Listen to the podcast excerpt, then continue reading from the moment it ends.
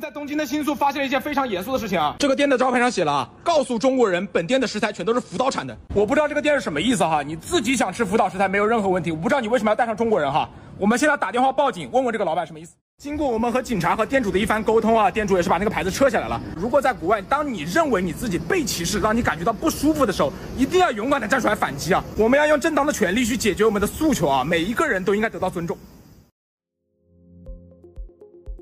欢迎来到四零四档案馆，在这里我们一起穿越中国数字高墙。这里是 CDT 周报，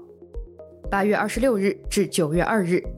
这一周日本福岛核废水事件热度不退，民间的跟风反日情绪依旧激烈，期间也涌现出了一些极端行动，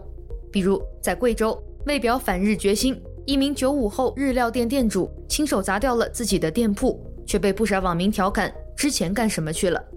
在社交平台上，抵制日货的图片、文章广泛流传，有中国商家无辜中招，被迫发表商品来源声明。在日本，与核废水事件不相干的各地商家单位陆续接到了一些来自中国的跨洋骚扰电话。对此，中国外交部疑似倒打一耙，发表声明称，中国驻日大使馆接到了大量骚扰电话。与此同时，科学大于立场的声音依然受到官方压制。本周。著名科普博主麦博的科普园地遭微信封号。此前，他连续撰写了多篇有关日本核废水事件的科普长文，却均被四零四。另一位科普博主刘素的科技世界，则因为在自己的文章中发表观点（引号），我们把对日本的仇恨固化到了民族主义叙事之中，而遭到举报，在被单位领导约谈后，被迫删文致歉。但官方对仇日情绪的鼓励。也产生了一些回旋标式的意外结果。近日，许多网民在电商平台购买了核辐射检测仪，而一些电商平台商家为了促销，也配合打出了“家庭必备、可测日本产品”等宣传语。然而，当人们拿到检测仪，实际展开测试后，客观的测量数据却呈现了一个有点尴尬的结果。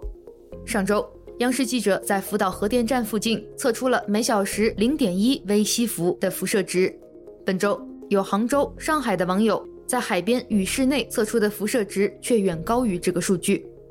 八月二十九日，中山大学公布了珠海市的核辐射环境监测数据。数据显示，珠海市的核辐射数值为每小时零点一三七微西弗，居全国第二，仅次于西藏。面对舆论质疑，当地生态环境局解释称，这个数据属于正常值。对此，有网友调侃。还是别再宣传这个了，人人都买辐射仪去测就麻烦了。既然在科学层面始终不太站得住脚，那么最合理的反日立场大概就只有歧视了。本周，一位在日抖音博主油头四六分发现东京新宿某居酒屋门口挂出了一个招牌，上面写着“致中国人，本店食材都是福岛产的”。于是他选择报警。要求日本警方处理这个针对中国人的歧视标语。最终，经过日本警察一番有理有节的规劝后，此事以居酒屋飞机头店主的妥协而告终。店主重写了招牌内容，期间还有日本路人为博主出头，认为招牌上的文字确实不妥。在抖音平台上，不少中国网民欢呼这支视频是爱国者的胜利，认为这位博主积极维护了国家的形象和尊严。但这件事也迎来了一些反转，网民发现，这位油头四六分博主早期视频以推荐各种日本美食为主，而在福岛核废水事件后，他马上无缝切换，成为了一名战地记者，开始重点关注日本的食品安全与民间抗议，蹭流量的痕迹过于明显。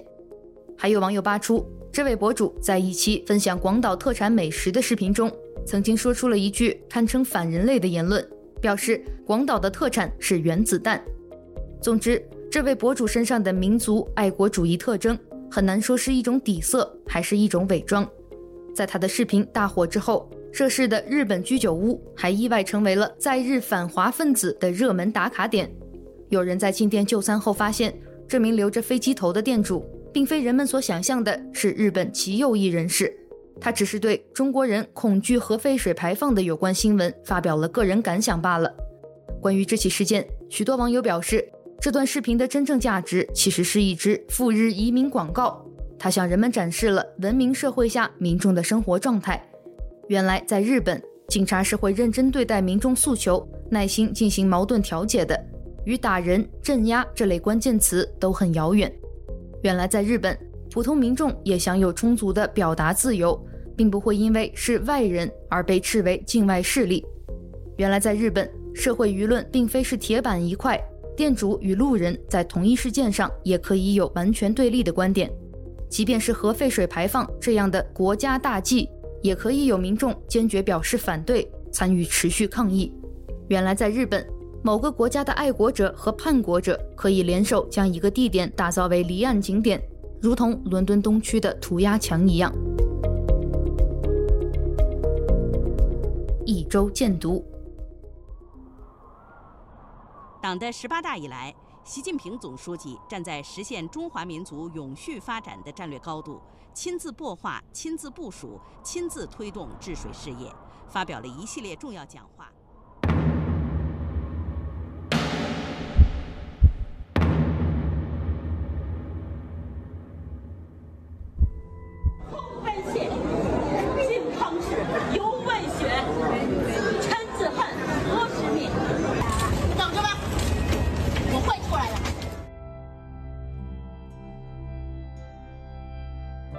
从今往后，所有的 APP，包括各种小程序，也都要像网站一样去备案了。以后打开 APP 或者小程序，设置页、启动页，你一定会看到备案号。政策要求明年二零二四年四月份之前，全部的 APP 要完成备案。这次政策的实施面这么广，将对整个行业产生深远的影响。二零二三年八月已经过去，中国数字时代收集整理了八月份的热点网络视频，制作了本月的阅读视频《八月之声》。本月我们共收录了三十二起事件，包括。央视播出的涿州洪灾救援视频被民众质疑摆拍作秀；中国留学生在伦敦涂鸦墙上写社会主义核心价值观，后因大量二次创作成为了辱华墙；外交部发言人回应中国不再公布青年失业数据，引发评论区网民群嘲；日本开始将福岛核废水排入大海，墙内民族主义情绪蔓延，多个相关话题登上微博热搜等等。请见 CDT 月度视频。八月之声，二零二三。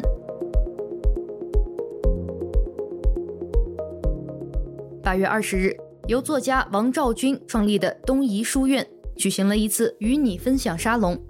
分享嘉宾临沂大学文学院邢斌老师以“二零二二年冬我在临沂城送外卖”为主题，分享了自己一个月的送外卖经历，从送外卖的基本情况、个人体验与观察、底层民众的生存成本。讲到当代知识分子的信息茧房，这次分享随后在网络上走红，被大量网友转发讨论。在分享中，作者说：“是否有一种公司，不仅能让我赚钱糊口，还能教我们学点好的东西？这是我心中最大的疑问。”我查证了国外快递业的具体情况，我们这些外卖总部的管理系统与国外的快递外卖行业那些人性化的公司比较，内核完全不同。我们这些公司很特殊，就是我们这个大系统的具体而微，它的一切设计在大数据和人工智能的加持下变得更精密、更准确，恰好能获取适量的劳动者，恰好能让骑手们维持最基本的生活，让他们积累不下休养生息、以钱养钱的些微资本，像驴一样被牢牢拴在这台磨上。这不就是齐格蒙特·鲍曼，在《工作、消费主义和新穷人》里写的那样吗？新的工厂系统需要的只是人的一部分，是身处复杂机器之中，如同没有灵魂的小齿轮一样工作的那部分。而人身上那些无用的部分，比如兴趣和雄心，还有天性中对自由的渴望，不仅与生产力无关，还会干扰生产需要的那些有用的部分。这是关于后现代状况的分析，令人揪心。而我们遭遇的是加强版，更令人揪心。究竟谁在阻碍我们过上有最低体面水准的生活？请见来自东夷书院的文章，高校教授邢兵。二零二二年冬，我在临沂城送外卖。CDD 报告会本周关注：一、人权观察，强迫同化措施，方兴未艾；二、维吾尔人权项目。国际旅游公司罔顾人权，仍在经营新疆项目。三，皮尤中心中国信教者众，但是真正认同者只占人口的百分之十。四、维权网八月中国新增四十四名良心犯。中国数字时代本周推荐媒体国际特赦组织，这是一个全球性的运动，在一百五十多个国家和地区有一千多万民众参与。这也是一九七七年诺贝尔和平奖得主。我们致力于杜绝人权侵犯，包括捍卫言论自由以及废除死刑。请见本周发布的 CDT 报告会：新疆人权报告一周年，人权组织批评中国当局未见收敛，外三篇。一周关注：近日。河南鲁山县打造了一个牛郎织女主题的雕塑，总花费七百一十五万，于七夕节当天进行揭幕，被网民吐槽又丑又贵，质疑造价过高。有媒体随即致电了当地住建局询问工程造价问题，却被接听电话的工作人员用脏话辱骂，说：“监督你妈，滚！”这还没完，据媒体巨浪视频发布，八月二十六日。一名当地导游发布了一条评价这个天价雕塑的视频，在引发关注后，却收到了一封威胁信，要求其删除有关鲁山县的视频，并随信附上了这位导游儿子的身份证号和家庭住址。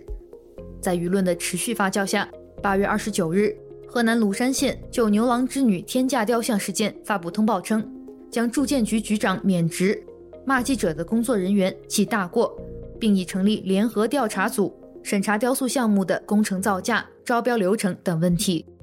对此，微信公众号“刘三刀”评论道：“事情发展到这种程度，那又丑又贵的雕塑，在这个魔幻事件里都不能算主角了。那个针对采访的粗口，比雕塑本身还可怕。那个挂上孩子和住址的邮件，比粗口更可怕。然而就这样，当地说流程是合规的，一群人在合规的流程里干尽了荒唐事。”问题出在哪？只能说有些部门、有些人对于群众的监督已经到了完全不能忍受的地步。这句脏话骂的不仅是记者，更是对公共权力和社会监督的嘲讽。请见文章：鲁山背后的问题比天价雕塑更可怕。本周九月二日，拥有一千二百万粉丝的抖音主播秀才账号已被平台封禁。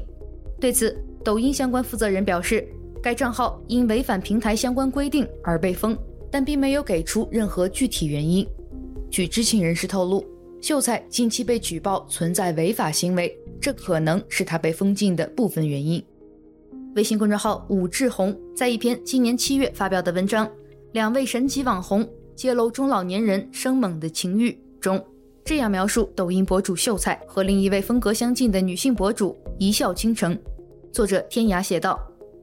在大众网友的审美体系里，秀才和一笑倾城几乎很难跟才华、气质挂钩。唱歌只会对口型，不断重复同一句歌词，相似的肢体动作，甚至他们的举手投足还屡屡踩中不少网友的审美雷点。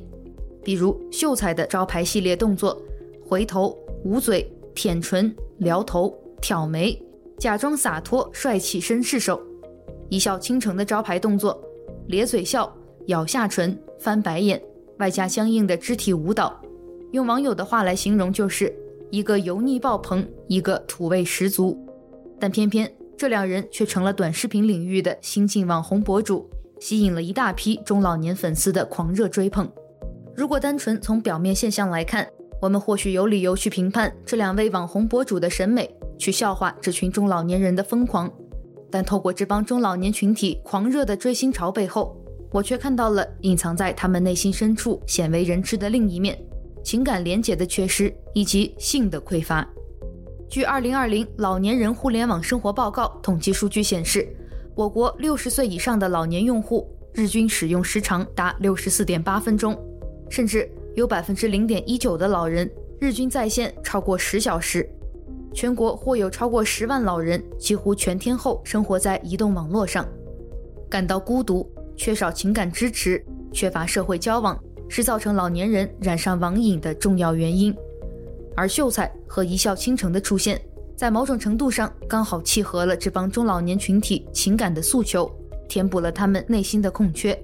他们更愿意在这两位笑容灿烂、天天对着他们唱老情歌的网络博主身上去寻求精神安慰。而身为年轻一代的我们，或许无法苟同秀才和一笑倾城的审美，也无法带入这群老年粉丝们的疯狂。但我们也许可以透过这波追星潮背后，去看见我们的父辈、祖辈们鲜为人知的孤独与匮乏。请见相关文章。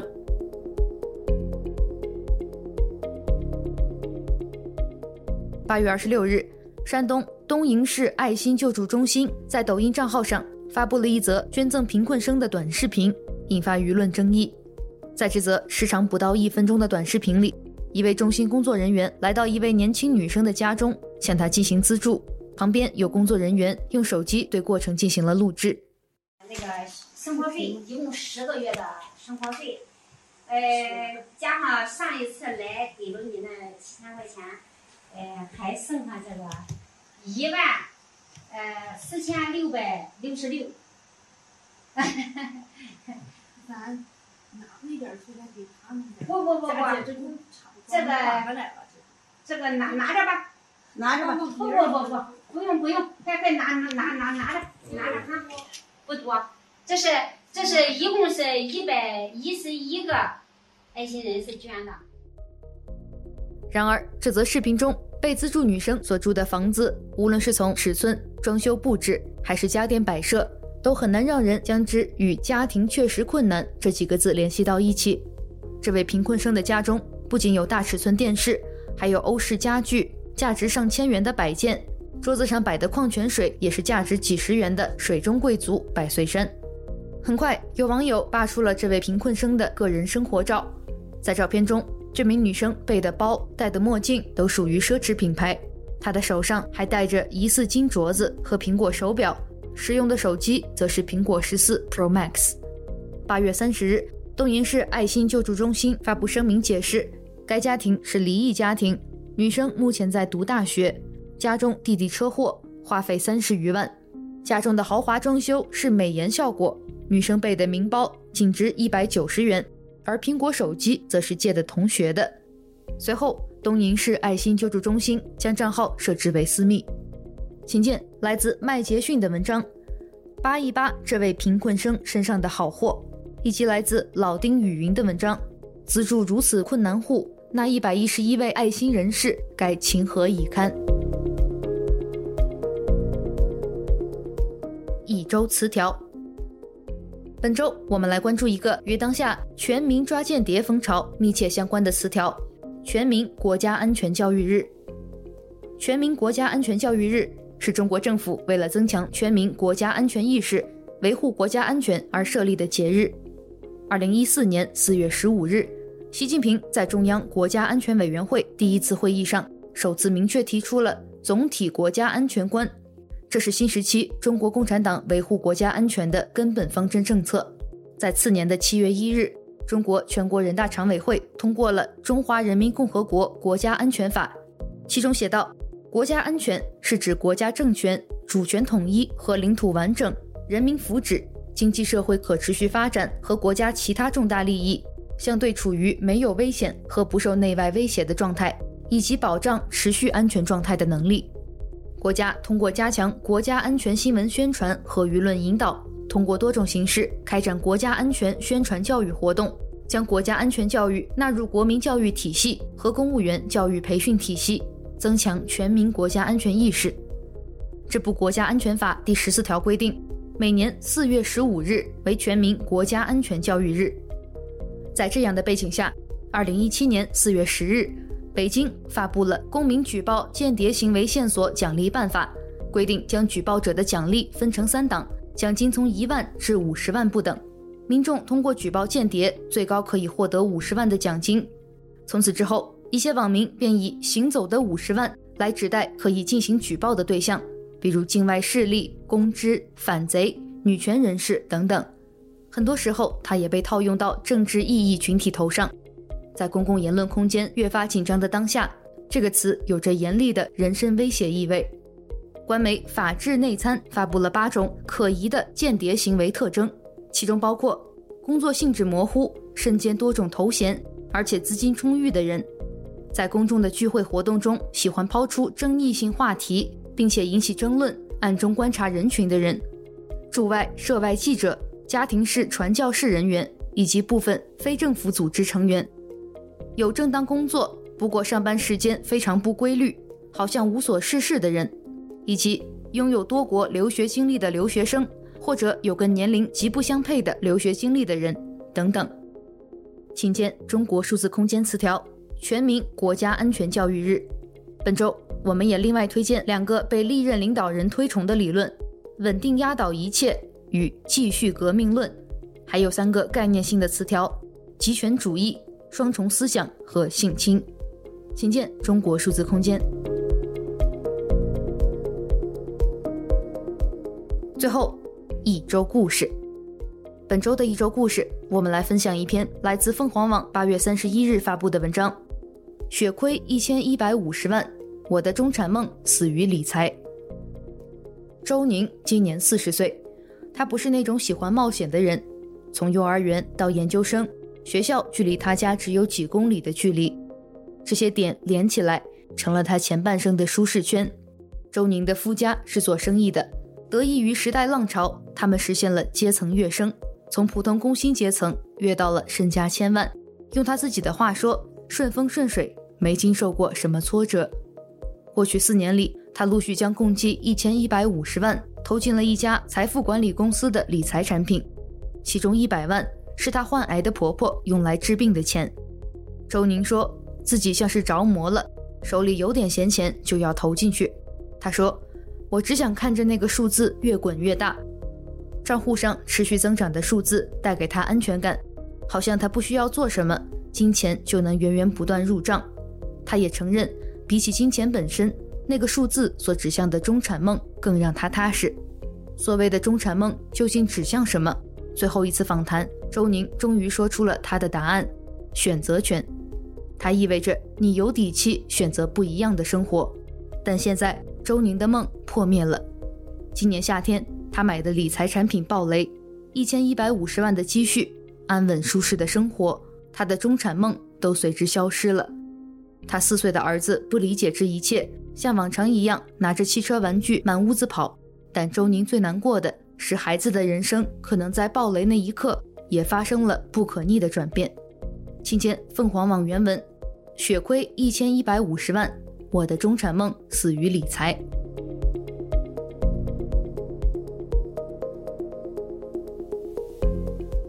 以上就是本期节目的全部内容。如果大家希望了解本期节目中提到的相关新闻事件或文章，欢迎点击文字简介中的链接，在中国数字时代网站阅读更多内容。中国数字时代 CDT 致力于记录和传播中文互联网上被审查的信息，以及人们与审查对抗的努力。欢迎大家通过电报 Telegram 平台向我们投稿，投稿地址请见本期节目的文字简介。阅读更多内容，请访问我们的网站 cdt.dot.media。